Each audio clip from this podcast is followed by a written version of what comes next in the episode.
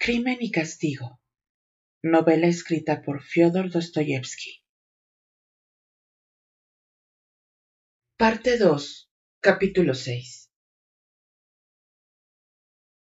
Apenas se hubo marchado la sirvienta, Raskolnikov se levantó, echó el cerrojo, deshizo el paquete de las prendas de vestir comprado por Razumikine y empezó a ponérselas.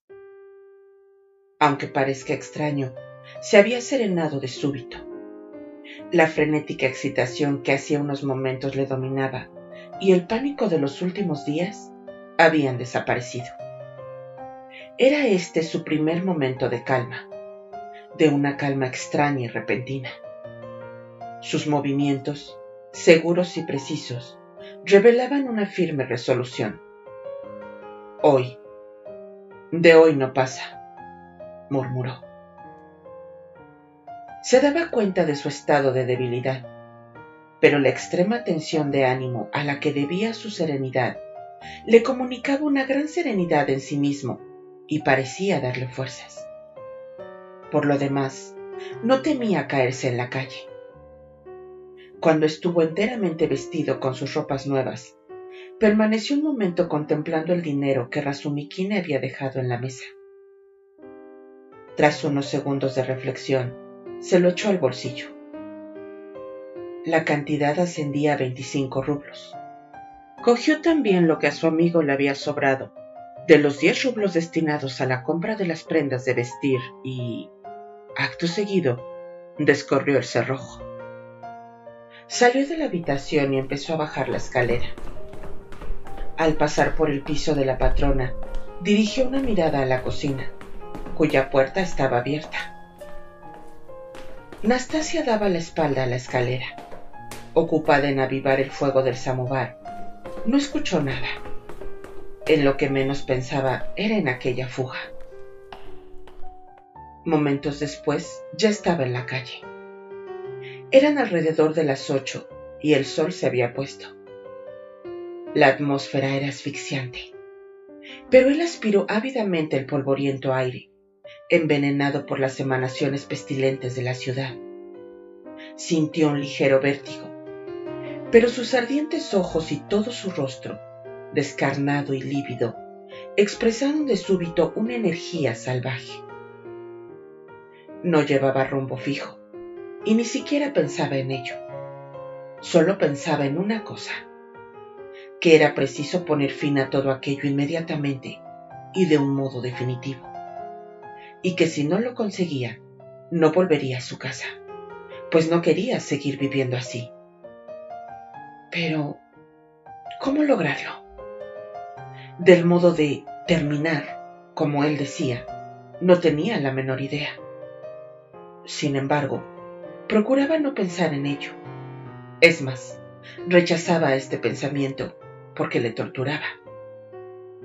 Solo tenía un sentimiento y una idea, que era necesario que todo cambiara, fuera como fuere y costara lo que costase.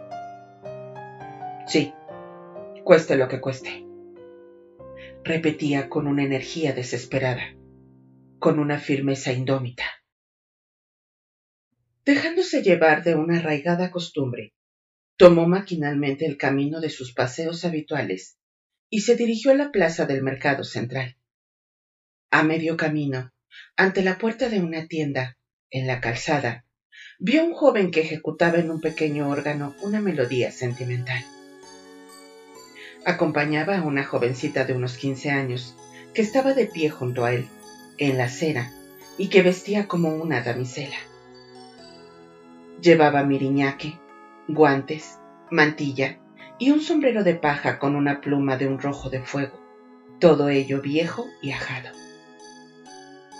Estaba cantando una romanza con una voz cascada, pero fuerte y agradable, con la esperanza de que le arrojaran desde la tienda una moneda de dos kopecks. Raskolnikov se detuvo junto a los dos o tres papanatas que formaban el público. Escuchó un momento. Sacó del bolsillo una moneda de cinco kopecks y la puso en la mano de la muchacha.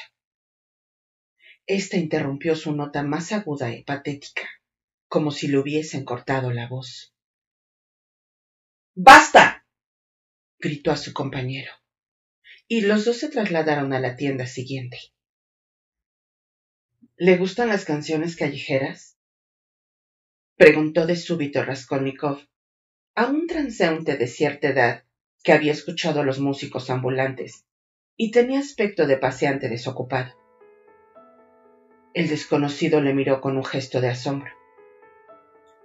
A mí, continuó Raskolnikov, que parecía hablar de cualquier cosa, menos de canciones. A mí me gusta oír cantar al son del órgano en un atardecer otoñal, frío, sombrío y húmedo, húmedo sobre todo. Uno de esos atardeceres en que todos los transeúntes tienen el rostro verdoso y triste, y especialmente cuando cae una nieve aguda y vertical que el viento no desvía. ¿Comprende? A través de la nieve se percibe la luz de los faroles de gas. Mm, no sé, no sé, perdone, balbuceó el paseante, tan alarmado por las extrañas palabras de Raskolnikov como por su aspecto, y se apresuró a pasar a la otra acera. El joven continuó su camino y desembocó en la plaza del mercado, precisamente por el punto donde días atrás el matrimonio de comerciantes hablaba con Lisbeth. Pero la pareja no estaba. Raskolnikov se detuvo al reconocer el lugar.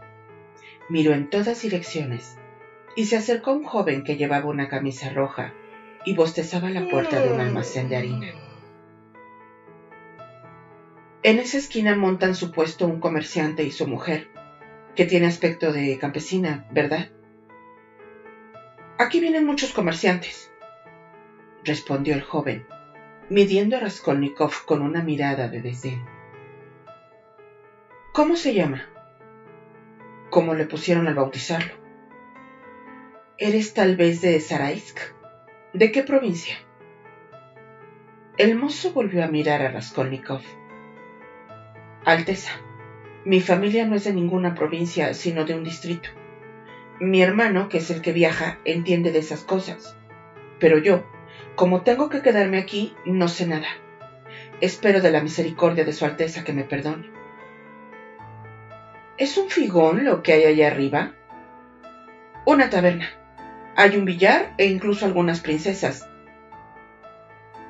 Raskolnikov atravesó la plaza. En uno de sus ángulos se apiñaba una multitud de mujiks. Se introdujo lo más denso del grupo y empezó a mirar atentamente las caras de unos y otros pero los campesinos no le prestaban la menor atención. Todos hablaban a gritos, divididos en pequeños grupos. Después de reflexionar un momento, prosiguió su camino en dirección al Boulevard B. Pronto dejó la plaza y se internó en una calleja que, formando un recodo, conduce a la calle de Sadovaya. Había recorrido muchas veces aquella callejuela. Desde hacía algún tiempo una fuerza misteriosa le impulsaba a deambular por estos lugares cuando la tristeza le dominaba, con lo que se ponía más triste aún. Esta vez entró en la callejuela inconscientemente. Llegó ante un gran edificio donde todo eran figones y establecimientos de bebidas. De ellos salían continuamente mujeres destocadas y vestidas con negligencia, como quien no ha de alejarse de su casa y formaban grupos aquí y allá, en la acera, y especialmente al borde de las escaleras que conducían a los tugurios de mala fama del subsuelo. En uno de estos tugurios reinaba un estruendo ensordecedor. Se tocaba la guitarra, se cantaba, y todo el mundo parecía divertirse. Ante la entrada había un nutrido grupo de mujeres. Unas estaban sentadas en los escalones, otras en la acera y otras en fin, permanecían de pie ante la puerta, charlando. Un soldado, bebido, con el cigarrillo en la boca, erraba en torno de ellas, lanzando juramentos. Al parecer no se acordaba del sitio a donde quería dirigirse. Dos individuos desarrapados cambiaban insultos y, en fin, se veía un borracho tendido cuán largo era en medio de la calle. Raskolnikov se detuvo junto al grupo principal de mujeres. Estas platicaban con voces desgarradas. Vestían ropas de indiana, llevaban la cabeza descubierta y calzado de cabritilla. Unas pasaban de los cuarenta, otras apenas habían cumplido los diecisiete. Todas tenían los ojos hinchados. El canto y todos los ruidos que salían del tugurio subterráneo cautivaron a Raskolnikov. Entre las carcajadas y el alegre bullicio, se oyó una fina voz de falsete que entonaba una bella melodía, mientras alguien danzaba furiosamente al son de una guitarra, marcando el compás con los talones. Raskolnikov, inclinado hacia el sótano, escuchaba con semblante triste y soñador. Mi hombre, amor mío, no me pegues sin razón, cantaba la voz aguda. El oyente mostraba un deseo tan ávido de captar hasta la última sílaba de esta canción, que se diría que aquello era para él cuestión de vida o muerte. ¿Y si entrase? pensó. Se ríe. Es la embriaguez. ¿Y si yo me embriagase también? ¿No entra usted, caballero? le preguntó una de las mujeres. Su voz era clara y todavía fresca. Parecía joven y era la única del grupo que no inspiraba repugnancia. Raskolnikov levantó la cabeza y exclamó mientras la miraba. ¡Qué bonita eres! Ella sonrió. El cumplido la había emocionado. Usted también es un guapo mozo, dijo. Demasiado delgado, dijo otra de aquellas mujeres con voz cavernosa. Seguro que acaba de salir del hospital.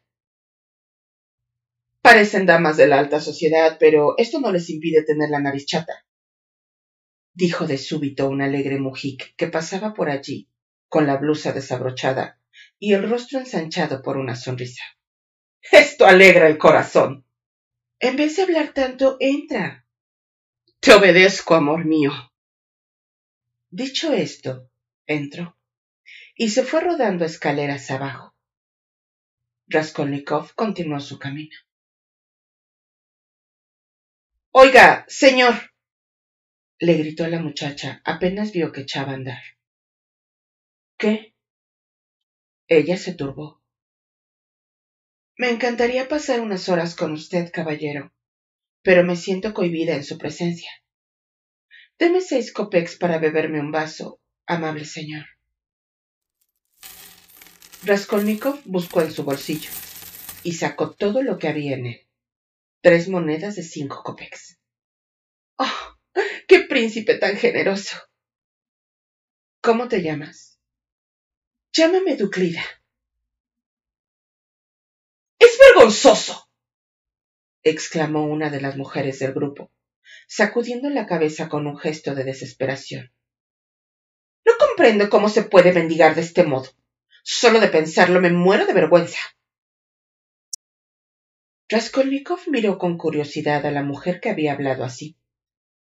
Representaba unos treinta años. Estaba picada de viruelas y salpicada de quimosis.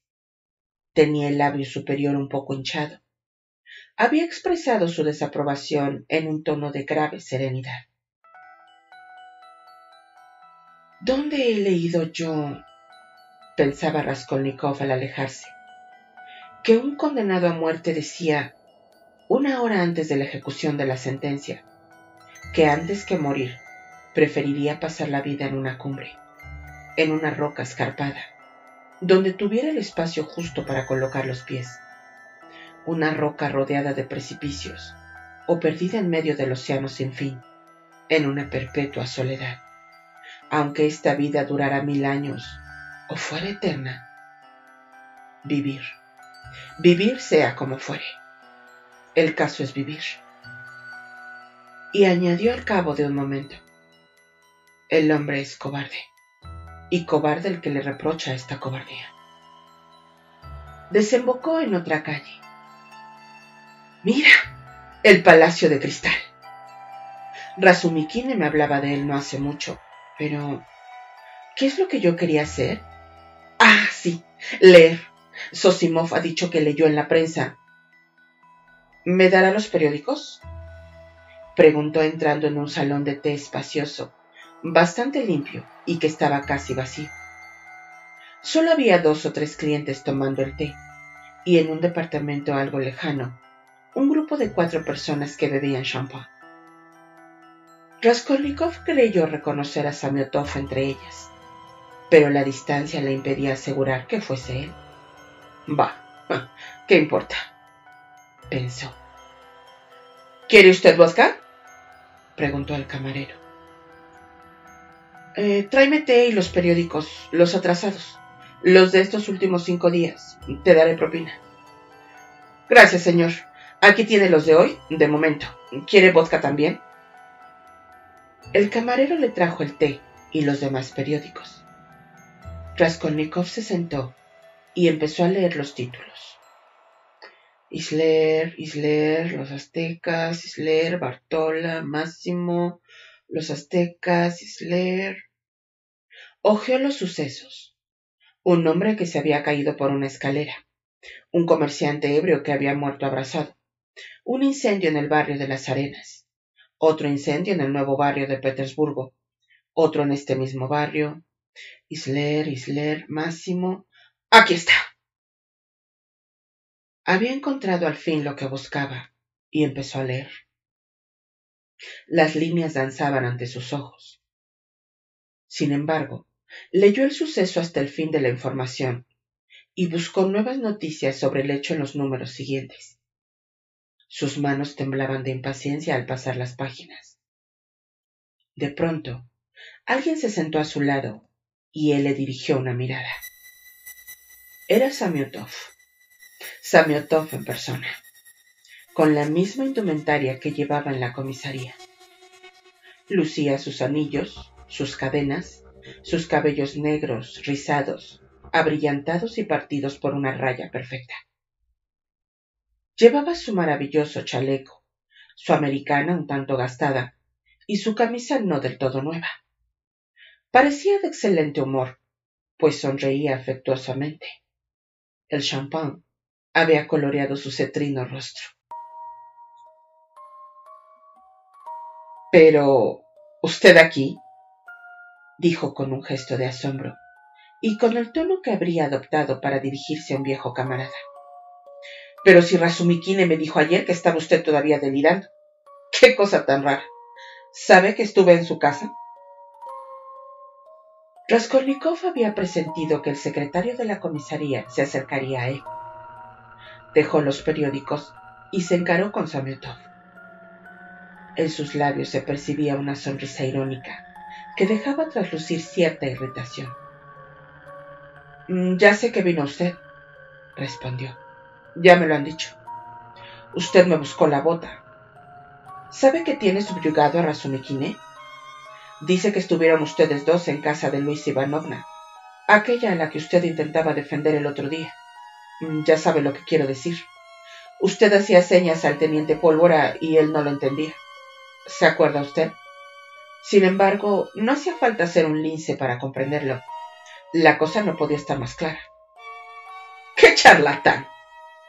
¿Se refiere al teniente Pólvora? No, a su amigo Razumikine. Vaya, vaya, señor Samiotov. Para usted es la vida. Usted tiene entrada libre y gratuita en lugares encantadores. ¿Quién le ha invitado a champán ahora mismo? ¿Invitado? Hemos bebido champán. Pero ¿a santo de qué tenían que invitarme? Para corresponder a algún favor. Ustedes sacan provecho de todo. Raskolnikov se echó a reír. No se enfade, no se enfade, añadió, dándole una palmada en la espalda. Se lo digo sin malicia alguna, amistosamente, por pura diversión. Como decía de los puñetazos que dio a Mitri el pintor que detuvieron ustedes por el asunto de la vieja. ¿Cómo sabe usted que dijo eso? Yo sé muchas cosas, tal vez más que usted, sobre ese asunto. Qué raro está usted. No me cabe duda de que está todavía enfermo. No debió salir de casa. ¿De modo que le parece que estoy raro? Sí. ¿Qué estaba leyendo? Los periódicos. Solo hablan de incendios. Yo no leía los incendios. Miró a Samiotov con una expresión extraña. Una sonrisa irónica volvió a torcer sus labios. No, repitió. Yo no leía las noticias de los incendios. Y añadió guiñándole un ojo. Confiese, querido amigo, que arde usted en deseos de saber lo que estaba leyendo. Se equivoca usted. Le he hecho esa pregunta por decir algo. ¿Es que no puede uno preguntar? Pero, ¿qué le sucede? Óigame, usted es un hombre culto, ¿verdad? Usted debe de haber leído mucho. He seguido seis cursos en el instituto, repuso Samiotov, un tanto orgulloso. ¿Seis cursos? Ah, querido amigo. Lleva una raya perfecta, sortijas, en fin, que es usted un hombre rico. Y qué linda presencia.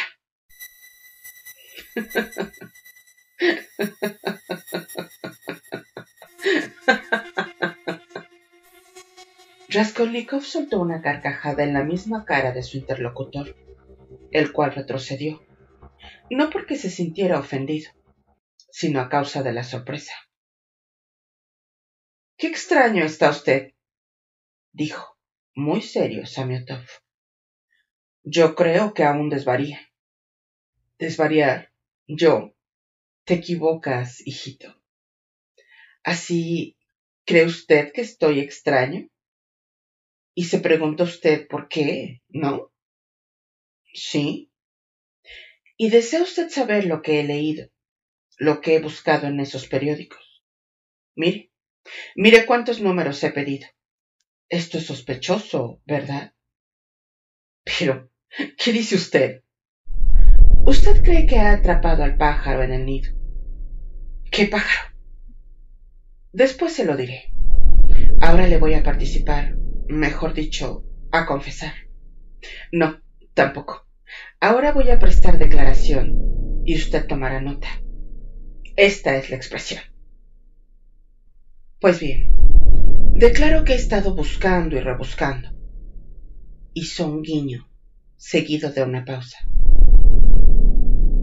Que he venido aquí a leer los detalles relacionados con la muerte de la vieja usurera. Las últimas palabras las dijo en un susurro, y acercando tanto su cara a la de Samiotov que casi llegó a tocarla. El secretario se quedó mirándole fijamente, sin moverse y sin retirar la cabeza. Más tarde, al recordar este momento, Samiotov se preguntaba, extrañado, ¿cómo podían haber estado mirándose así, sin decirse nada, durante un minuto? ¿Qué me importa a mí lo que usted estuviera leyendo? exclamó de pronto, desconcertado y molesto por aquella extraña actitud. ¿Por qué cree usted que me ha de importar? ¿Qué tiene de particular que usted estuviera leyendo ese suceso?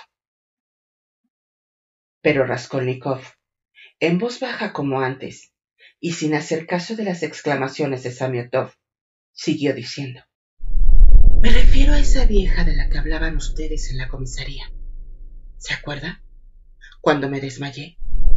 ¿Comprende usted ya? Pero, ¿qué he de comprender? ¿Qué quiere usted decir? preguntó Samiotov inquieto.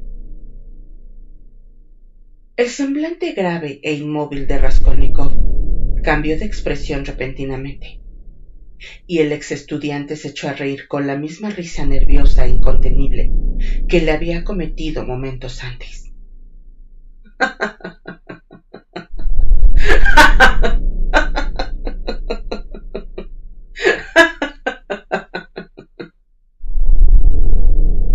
De súbito le pareció que volvía a vivir intensamente las escenas turbadoras del crimen. Estaba detrás de la puerta con el hacha en la mano. El cerrojo se movía ruidosamente. Al otro lado de la puerta, dos hombres la sacudían tratando de forzarla y lanzando juramentos. Y él se sentía dominado por el deseo de insultarlos, de hacerles hablar, de mofarse de ellos, de echarse a reír, con risa estrepitosa grandes carcajadas. ¿O está usted loco o...? dijo Samiotov. Se detuvo ante la idea que de súbito le había asaltado. ¿O qué? Acabe. Dígalo. No, replicó Samiotov. Es tan absurdo. Los dos guardaron silencio. Raskolnikov, tras su repentino arrebato de hilaridad, quedó triste y pensativo. Se acodó en la mesa y apoyó la cabeza en las manos. Parecía haberse olvidado de la presencia de Samiotov. Hubo un largo silencio. ¿Por qué no se toma el té? dijo Samiotov. Se va a enfriar. ¿Qué? ¿El té? Ah, sí. Raskolnikov tomó un sorbo. Se echó a la boca un trozo de pan. Fijó la mirada en Samiotov y pareció ahuyentar sus preocupaciones. Su semblante recobró la expresión burlona que tenía hacía un momento. Después Raskolnikov siguió tomándose el té. Actualmente los crímenes se multiplican, dijo Samiotov. Hace poco leí en las noticias de Moscú que habían detenido en esta ciudad a una banda de monederos falsos. Era una detestable organización que se dedicaba a fabricar billetes de banco. Ese asunto ya es viejo, repuso con toda calma Raskolnikov. Hace ya más de un mes que lo leí en la prensa. Así, ¿usted cree que esos falsificadores son unos bandidos? A la fuerza han de serlo. Bah. Son criaturas, chiquillos inconscientes, no verdaderos bandidos. Se reúnen cincuenta para un negocio. Esto es un disparate. Aunque no fueran más que tres, cada uno de ellos habría de tener más confianza en los otros que en sí mismo, pues bastaría que cualquiera de ellos diera suelta la lengua en un momento de embriaguez, para que todo se fuera abajo. Chiquillos inconscientes, no lo dude. Envían a cualquiera a cambiar los billetes en los bancos. Confiar una operación de esta importancia primero que llega. Además, admitamos que esos muchachos hayan tenido suerte y que hayan logrado ganar un millón cada uno. Y después, toda la vida dependiendo unos de otros. Es preferible ahorcarse. Esa banda ni siquiera supo poner en circulación los billetes. Uno va a cambiar billetes grandes en un banco, le entregan cinco mil rublos y él los recibe con manos temblorosas. Cuenta cuatro mil y el quinto millar se lo echa al bolsillo, tal como se lo han dado, a toda prisa, pensando solamente en huir cuanto antes. Así da lugar a que sospechen de él y todo el negocio se va abajo por culpa de ese imbécil. Es increíble. ¿Increíble que sus manos temblaran? Pues yo lo comprendo perfectamente. Me parece muy natural. Uno no siempre es dueño de sí mismo. Hay cosas que están por encima de las fuerzas humanas. Pero, ¿temblar solo por eso? ¿De modo que usted se cree capaz de hacer frente con serenidad a una situación así? Pues yo no lo sería por ganarse cien rublos ir a cambiar billetes falsos? ¿Y a dónde? ¿A un banco cuyo personal es gente experta en el descubrimiento de toda clase de ardides? No. Yo habría perdido la cabeza. ¿Usted no? Raskolnikov volvió a sentir el deseo de tirar de la lengua al secretario de la comisaría. Una especie de escalofrío le recorría la espalda. Yo habría procedido de modo distinto manifestó. Le voy a explicar cómo me habría comportado al cambiar el dinero. Yo habría contado los mil primeros rublos lo menos cuatro veces, examinando los billetes por todas partes. Después, el segundo fajo. De este habría contado la mitad y entonces me habría detenido. Del montón habría sacado un billete de cincuenta rublos y lo habría mirado a trasluz. Y después antes de volver a colocarlo en el fajo, lo habría vuelto a examinar de cerca, como si temiese que fuera falso. Entonces habría empezado a contar una historia. Tengo miedo, ¿sabe? Un pariente mío ha perdido de este modo el otro día 25 rublos. Ya con el tercer millar en la mano diría, perdone, me parece que no he contado bien el segundo fajo, que me he equivocado al llegar a la séptima centena. Después de haber vuelto a contar el segundo millar, contaría el tercero con la misma calma y luego los otros dos. Cuando ya los hubiera contado todos, habría sacado un billete del segundo millar y otro del quinto, por ejemplo, y habría rogado que me los cambiasen. Habría fastidiado al empleado de tal modo que él solo habría pensado en librarse de mí. Finalmente, me habría dirigido a la salida, pero al abrir la puerta... ¡Ah! Perdone. Y habría vuelto sobre mis pasos para hacer una pregunta. Así habría procedido yo.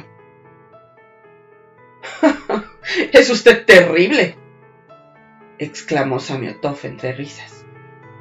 Afortunadamente, eso no son más que palabras.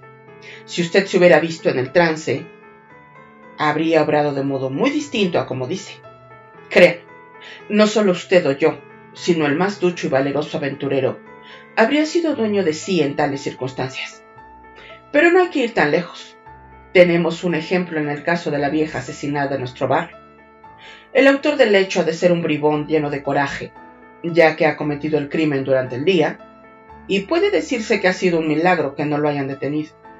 Pues bien, sus manos temblaron, no pudo consumar el robo, perdió la calma, los hechos lo demuestran. Raskolnikov se sintió herido. ¿De modo que los hechos lo demuestran?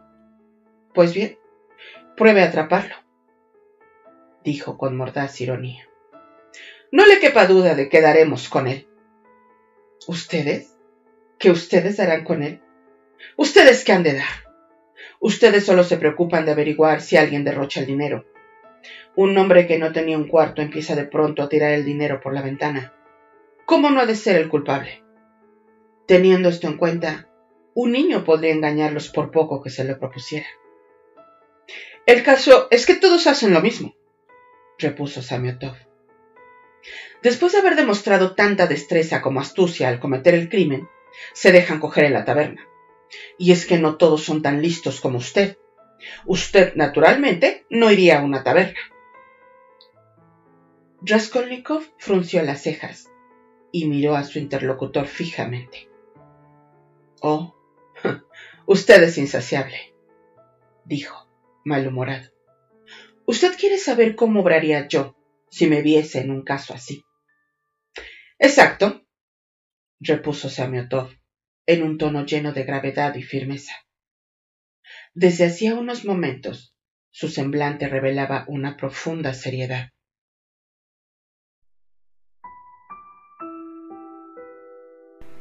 El abecedario de los sueños.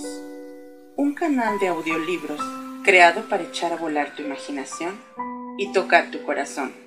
Que lo disfrutes.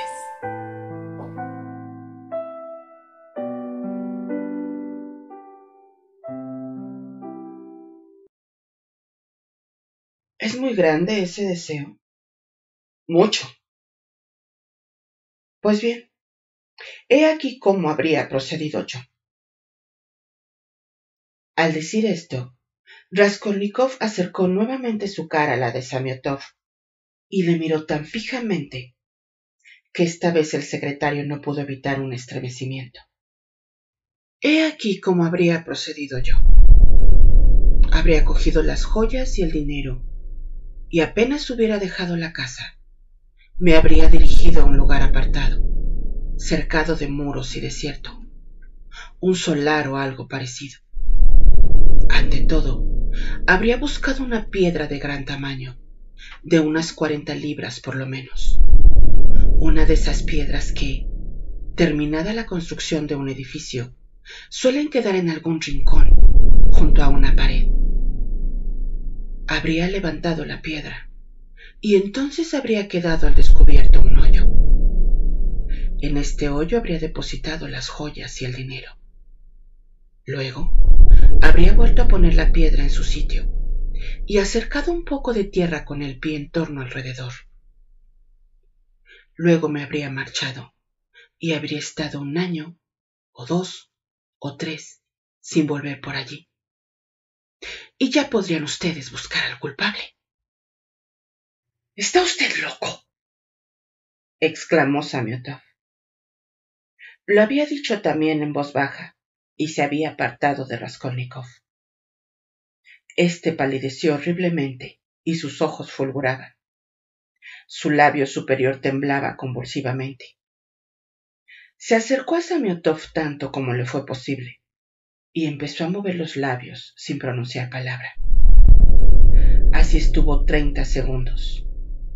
Se daba perfecta cuenta de lo que hacía, pero no podía dominarse.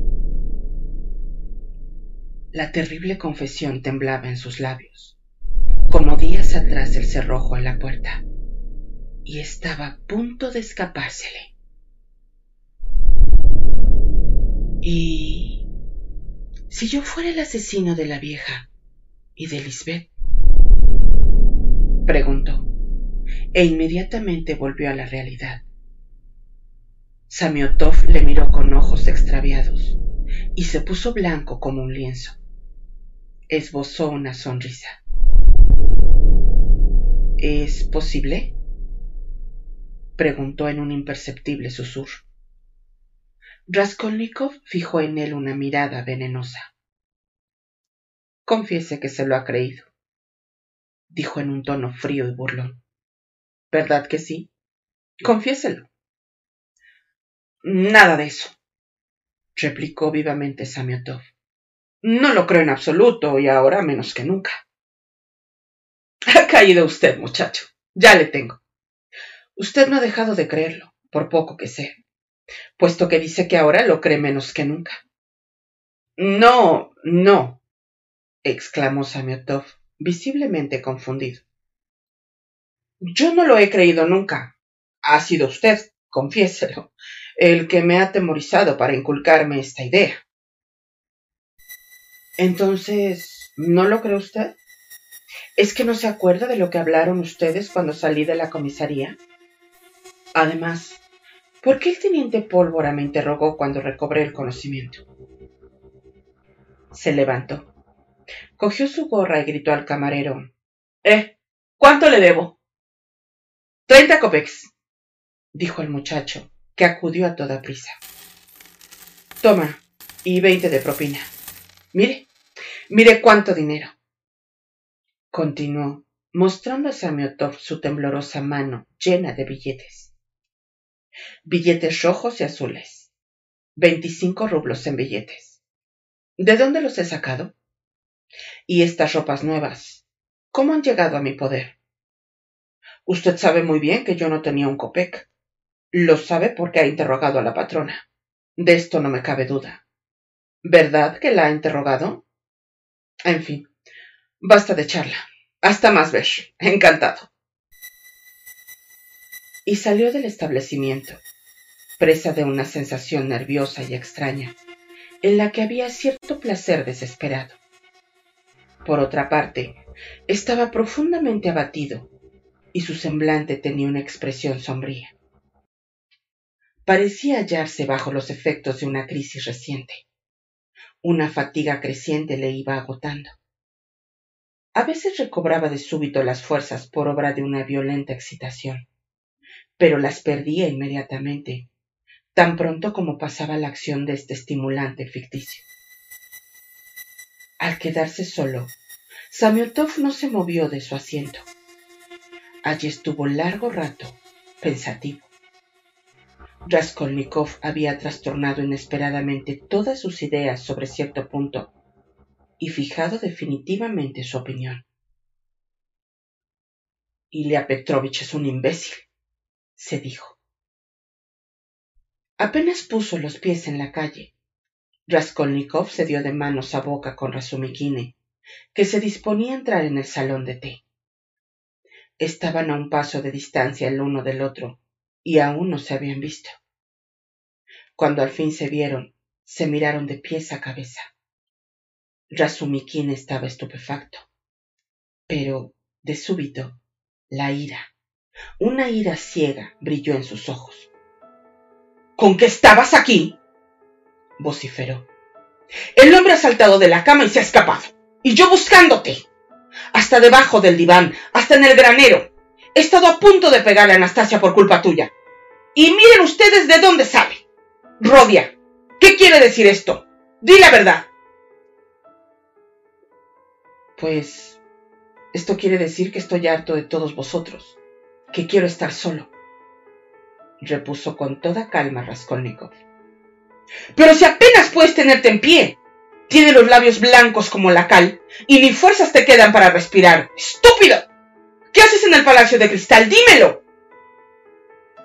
Déjame en paz, dijo Raskolnikov, tratando de pasar por el lado de su amigo. Esta tentativa enfureció a Razumikini, que apresó por un hombro a Raskolnikov. ¿Que te deje después de lo que has hecho? No sé cómo te atreves a decir una cosa así. ¿Sabes lo que voy a hacer? Acogerte debajo del brazo como un paquete, llevarte a casa y encerrarte. Óyeme, Razumikine, empezó a decir Raskolnikov en voz baja y con perfecta calma. ¿Es que no te das cuenta de que tu protección me fastidia? ¿Qué interés tienes en sacrificarte por una persona a la que le molestan tus sacrificios e incluso se burla de ellos? Dime, ¿por qué viniste a buscarme cuando me puse enfermo? Pero si entonces la muerte habría sido una felicidad para mí. ¿No lo he demostrado ya claramente que tu ayuda es para mí un martirio? ¿Que ya estoy harto? No sé qué placer se puede sentir torturando a la gente. Y te aseguro que todo esto perjudica mi curación, pues estoy continuamente irritado. Hace poco, Sosimov se ha marchado para no mortificarme. Déjame tú también, por el amor de Dios. ¿Con qué derecho pretendes retenerme a la fuerza? ¿No ves que ya he recobrado la razón por completo? Te agradeceré que me digas cómo he de suplicarte, para que me entiendas, que me dejes tranquilo, que no te sacrifiques por mí. Dime que soy un ingrato, un servil, pero déjame en paz. Déjame por el amor de Dios. Había pronunciado las primeras palabras en voz baja, feliz ante la idea del veneno que iba a derramar sobre su amigo, pero acabó por expresarse con una especie de delirante frenesí. Se ahogaba como en su reciente cena con Lugine. Razumikin estuvo un momento pensativo. Después soltó el brazo de su amigo. Vete al diablo, dijo con un gesto de preocupación. Se había colmado su paciencia, pero apenas dio un paso Raskolnikov, le llamó en un arranque repentino. Espera, escucha. Quiero decirte que tú y todos los de tu calaña, desde el primero hasta el último, sois unos vanidosos y unos charlatanes. Cuando sufrís una desgracia o os acecha un peligro, lo incubáis como incuba la gallina sus huevos, y ni siquiera en este caso os encontráis a vosotros mismos. No hay un átomo de vida personal, original en vosotros. Es agua clara, no sangre, lo que corre por vuestras venas. Ninguno de vosotros me inspiráis confianza. Lo primero que os preocupa en todas las circunstancias es no pareceros a ningún otro ser humano. Raskolnikov se dispuso a girar sobre sus talones. Razumikine le gritó, más indignado todavía. Escúchame hasta el final. Ya sabes que hoy estreno una nueva habitación. Mis invitados deben de estar ya en casa. Pero he dejado allá a mi tío para que los atienda. Pues bien, si tú no fueras un imbécil, un verdadero imbécil, un idiota de marca mayor, un simple imitador de gentes extranjeras. Oye, Rodia, yo reconozco que eres una persona inteligente, pero idiota a pesar de todo. Pues, si no fueses un imbécil, vendrías a pasar la velada en nuestra compañía, en vez de gastar las suelas de tus botas yendo por las calles de un lado a otro. Ya que has salido sin deber, sigue fuera de casa. Tendrás un buen sillón. Se lo pediré a la patrona. Un té modesto. Compañía agradable, si lo prefieres. Podrás estar echado en el diván. No por eso dejarás de estar con nosotros. Sosimov está invitado. ¿Vendrás? No. ¡No lo creo! gritó Razumikine, impaciente. Tú no puedes saber que no irás. No puedes responder de tus actos y además no entiendes nada. Yo he renegado de la sociedad mil veces y luego he vuelto a ella toda prisa. Te sentirás avergonzado de tu conducta y volverás al lado de tus semejantes. Edificio Pochinkov, tercer piso. No lo olvides. Si continúas así, un día te dejarás azotar por pura caridad. ¿Yo? Le cortaré las orejas al que muestre tales intenciones. Edificio Pochinkov, número 47. Departamento del funcionario Babushkine. No iré, Razumikine. Y Raskolnikov dio media vuelta y empezó a alejarse. Pues yo creo que sí vendrás, porque lo conozco. Oye, ¿está aquí Samiotov? Sí. ¿Habéis hablado? Sí. ¿De qué? Bueno, no me lo digas si no quieres. Vete al diablo. Pochinkov 47, Babushkine. No lo olvides. Raskolnikov llegó a la Sadovaya, dobló la esquina y desapareció. Razumikine le había seguido con la vista. Estaba pensativo.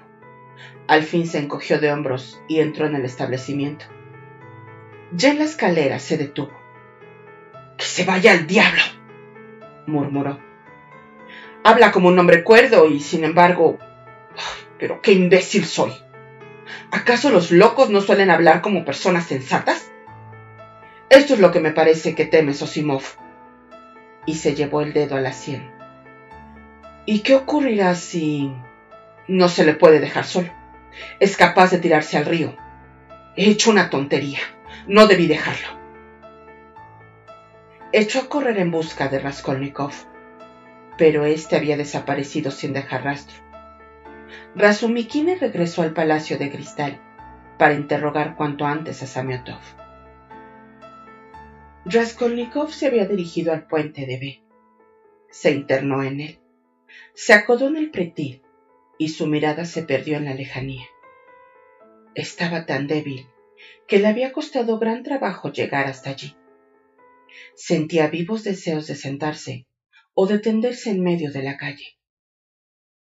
Inclinado sobre el pretil, miraba distraído los reflejos sonrosados del sol poniente, las hileras de casas oscurecidas por las sombras crepusculares y a la orilla izquierda del río el tragaluz de una lejana buhardilla, incendiado por un último rayo del sol.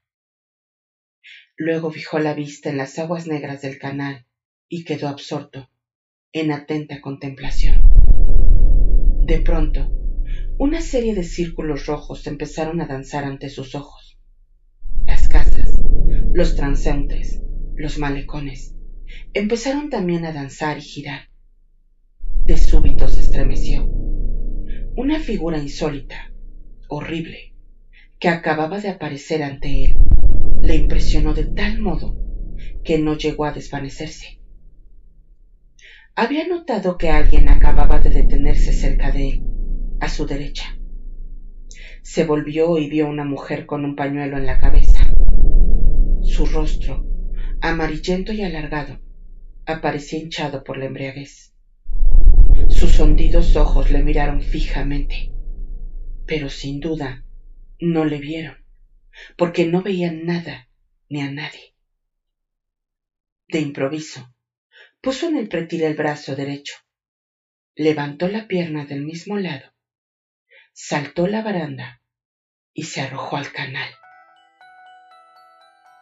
El agua sucia se agitó y cubrió el cuerpo de la suicida pero solo momentáneamente, pues enseguida reapareció y empezó a deslizarse al suave impulso de la corriente. Su cabeza y sus piernas estaban sumergidas. Únicamente su espalda permanecía a flote, con la blusa hinchada sobre ella como una almohada. ¡Se ha ahogado! ¡Se ha ahogado! gritaban de todas partes. Acudía la gente. Las dos orillas se llenaron de espectadores. La multitud de curiosos aumentaba en torno a Raskolnikov y le prensaba contra el pretil. Señor, pero si es Afrosiniushka, dijo una voz quejumbrosa. Señor, sálvala, hermanos, al más generosa, sálvala. Una barca, una barca, gritó otra voz entre la muchedumbre pero no fue necesario. Un agente de la policía bajó corriendo las escaleras que conducían al canal. Se quitó el uniforme y las botas y se arrojó al agua. Su tarea no fue difícil. El cuerpo de la mujer, arrastrado por la corriente, había llegado tan cerca de la escalera que el policía pudo asir sus ropas con la mano derecha y con la izquierda aferrarse a un palo que le tendía un compañero. Sacaron del canal a la víctima y la depositaron en las gradas de piedra. La mujer volvió muy pronto en sí. Se levantó, lanzó varios estornudos y empezó a escurrir sus ropas, con gesto estúpido y sin pronunciar palabra. Virgen Santa. gimoteó la misma voz de antes, esta vez al lado de Afrosinushka. Se ha puesto a beber, a beber. Hace poco intentó ahorcarse, pero la descolgaron a tiempo. Hoy me he ido a hacer mis cosas, encargando a mi hija de vigilarla, y ya ven ustedes lo que ha ocurrido.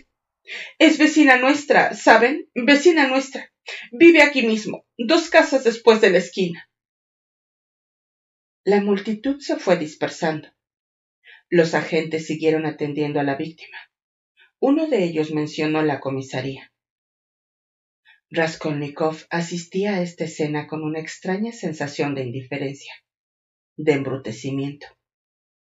Hizo una mueca de desaprobación y empezó a gruñir. Esto es repugnante. Arrojarse al agua no vale la pena. No pasará nada. Es tonto ir a la comisaría. Samiotov no está allí. ¿Por qué? Las comisarías están abiertas hasta las diez. Se volvió de espaldas al pretil. Se apoyó en él y lanzó una mirada en todas direcciones. Bueno, vayamos, se dijo, y dejando el puente, se dirigió a la comisaría. Tenía la sensación de que su corazón estaba vacío y no quería reflexionar. Ya ni siquiera sentía angustia. Un estado de apatía había reemplazado a la exaltación con que había salido de casa resuelto a terminar de una vez. Desde luego, esto es una solución, se decía, mientras avanzaba lentamente por la calzada que bordeaba el canal. Sí, terminaré porque quiero terminar. Pero, ¿es esto realmente una solución? ¿El espacio justo para poner los pies? Vaya un final. Además, ¿Se puede decir que esto sea un verdadero final? ¿Debo contarlo todo o no? Demonio, qué rendido estoy. Si pudiese sentarme o echarme aquí mismo. Pero, qué vergüenza hacer una cosa así. Se le ocurre a uno cada estupidez. Para dirigirse a la comisaría, tenía que avanzar derechamente y doblar a la izquierda por la segunda travesía inmediatamente encontraría lo que buscaba. Pero al llegar a la primera esquina, se detuvo, reflexionó un momento y se internó en la callejuela. Luego recorrió dos calles más, sin rumbo fijo, con el deseo inconsciente de ganar unos minutos. Iba con la mirada fija en el suelo. De súbito experimentó la misma sensación que si alguien le hubiera murmurado unas palabras al oído levantó la cabeza y advirtió que estaba a la puerta de aquella casa, la casa a la que no había vuelto desde aquella tarde. Un deseo enigmático e irresistible se apoderó de él. Raskolnikov cruzó la entrada y se creyó obligado a subir al cuarto piso del primer cuerpo de edificio, situado a la derecha. La escalera era estrecha, empinada y oscura. Raskolnikov se detenía en todos los rellanos y miraba con curiosidad a su alrededor. Al llegar al primero, vio que en la ventana faltaba un cristal. Entonces estaba, se dijo, y poco después. Este es el departamento del segundo donde trabajaban Nikolashka y Mitri. Ahora está cerrado y la puerta pintada. Sin duda ya está habitado luego al tercer piso y enseguida al cuarto. Este es. Raskolnikov tuvo un gesto de estupor. La puerta del piso estaba abierta y en el interior había gente, pues se oían voces. Esto era lo que menos esperaba. El joven vaciló un momento. Después subió los últimos escalones y entró en el piso. Lo estaban remozando, como habían hecho con el segundo. En él había dos empapeladores trabajando, cosa que le sorprendió sobremanera. No podría explicar el motivo, pero se había imaginado que encontraría el piso como lo dejó aquella tarde. Incluso esperaba, aunque de un modo impreciso, encontrar los cadáveres en el entarimado. Pero, en vez de esto, veía paredes desnudas, habitaciones vacías y sin muebles. Cruzó la habitación y se sentó en la ventana. Los dos obreros eran jóvenes, pero uno mayor que el otro. Estaban pegando en las paredes papeles nuevos, blancos y con florecillas de color malva, para sustituir al empapelado anterior, sucio, amarillento y lleno de desgarrones. Esto desagradó profundamente a Raskolnikov. Miraba los nuevos papeles con gesto hostil. Era evidente que aquellos cambios le contrariaban. Al parecer, los empapeladores se habían retrasado. De aquí que se apresurasen a enrollar los restos del papel para volver a sus casas. Sin prestar apenas atención a la entrada de Raskolnikov, siguieron conversando. Él se cruzó de brazos y se dispuso a escucharlos. El de más edad estaba diciendo. Vino a mi casa al amanecer, cuando estaba clareando, ¿comprendes? Y llevaba el vestido de los domingos. ¿A qué vienen esas miradas tiernas? le pregunté. Y ella me contestó. Quiero estar sometida a tu voluntad desde este momento, Tite Ivanovich. ¿Ya ves? Y como te digo, iba la mar de emperifollada, parecía un grabado de revista de modas.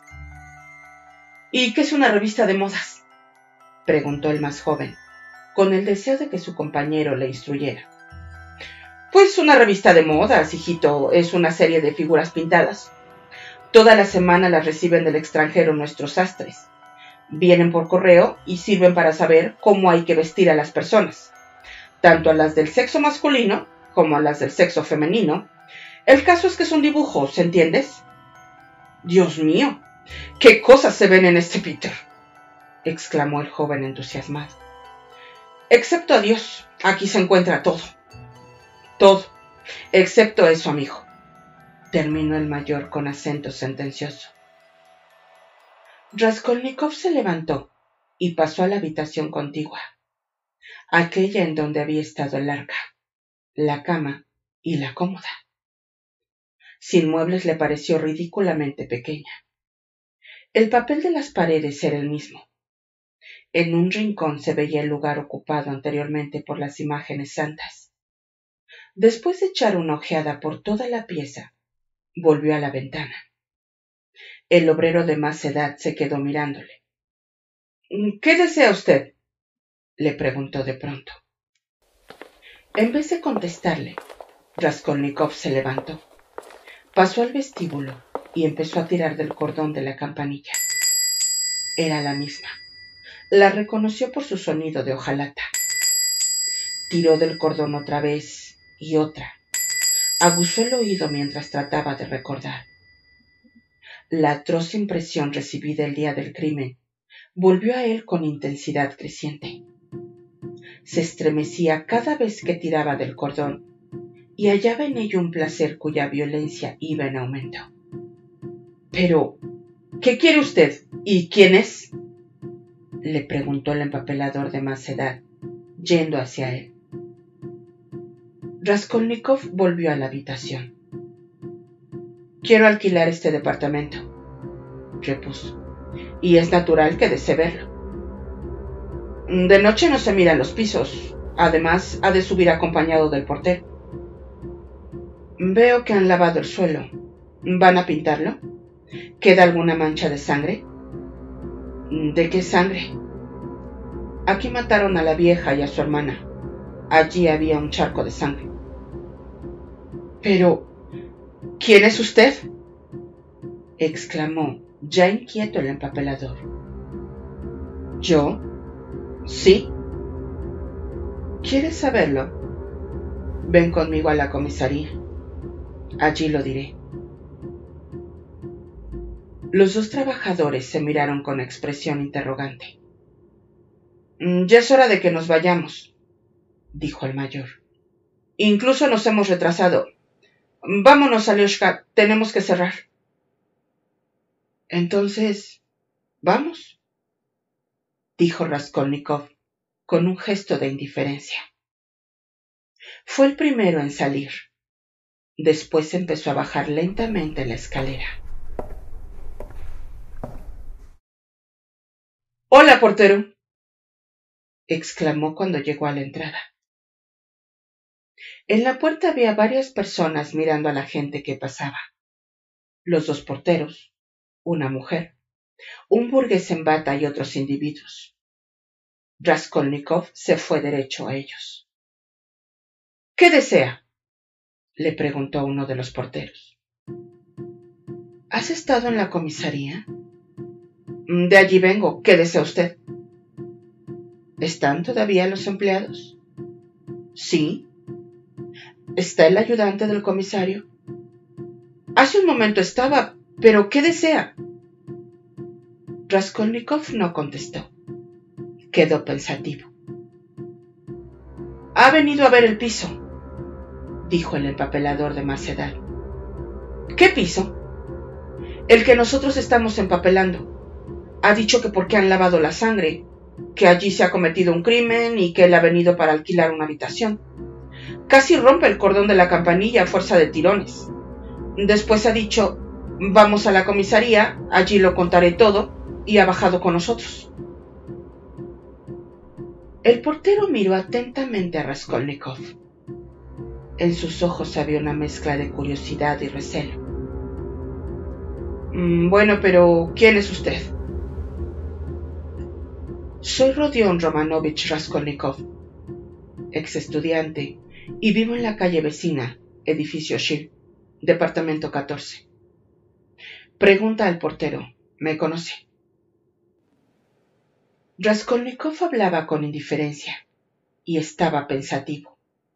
Miraba obstinadamente la oscura calle y ni una sola vez dirigió la vista a su interlocutor. Mm, diga, ¿para qué ha subido al piso? Quería verlo. Pero si en él no hay nada que ver. Lo más prudente sería llevarlo a la comisaría, dijo de pronto el burgués. Raskolnikov le miró por encima del hombro. Lo observó atentamente y dijo, sin perder la calma ni salir de su indiferencia. Vamos. Sí, hay que llevarlo, insistió el burgués con vehemencia. ¿A qué ha ido allá arriba? No cabe duda de que tiene algún peso en la conciencia. A lo mejor dice esas cosas porque está vivido, dijo el empapelador en voz baja. Pero, ¿qué quiere usted? exclamó de nuevo el portero, que empezaba a enfadarse de verdad. ¿Con qué derecho viene usted a molestarnos? ¿Es que tienes miedo de ir a la comisaría? le preguntó Raskolnikov en son de burla. Es un vagabundo, opinó la mujer. ¿Para qué discutir? Dijo el otro portero, un corpulento mujik que llevaba la blusa desabrochada y un manojo de llaves pendiente de la cintura. ¡Alá! ¡Fuera de aquí! Desde luego es un vagabundo. ¿Has oído? ¡Largo! Y cogiendo a Raskolnikov por un hombro, lo echó a la calle. Raskolnikov se tambaleó, pero no llegó a caer. Cuando hubo recobrado el equilibrio, los miró a todos en silencio y continuó su camino. Es un bribón, dijo el empapelador.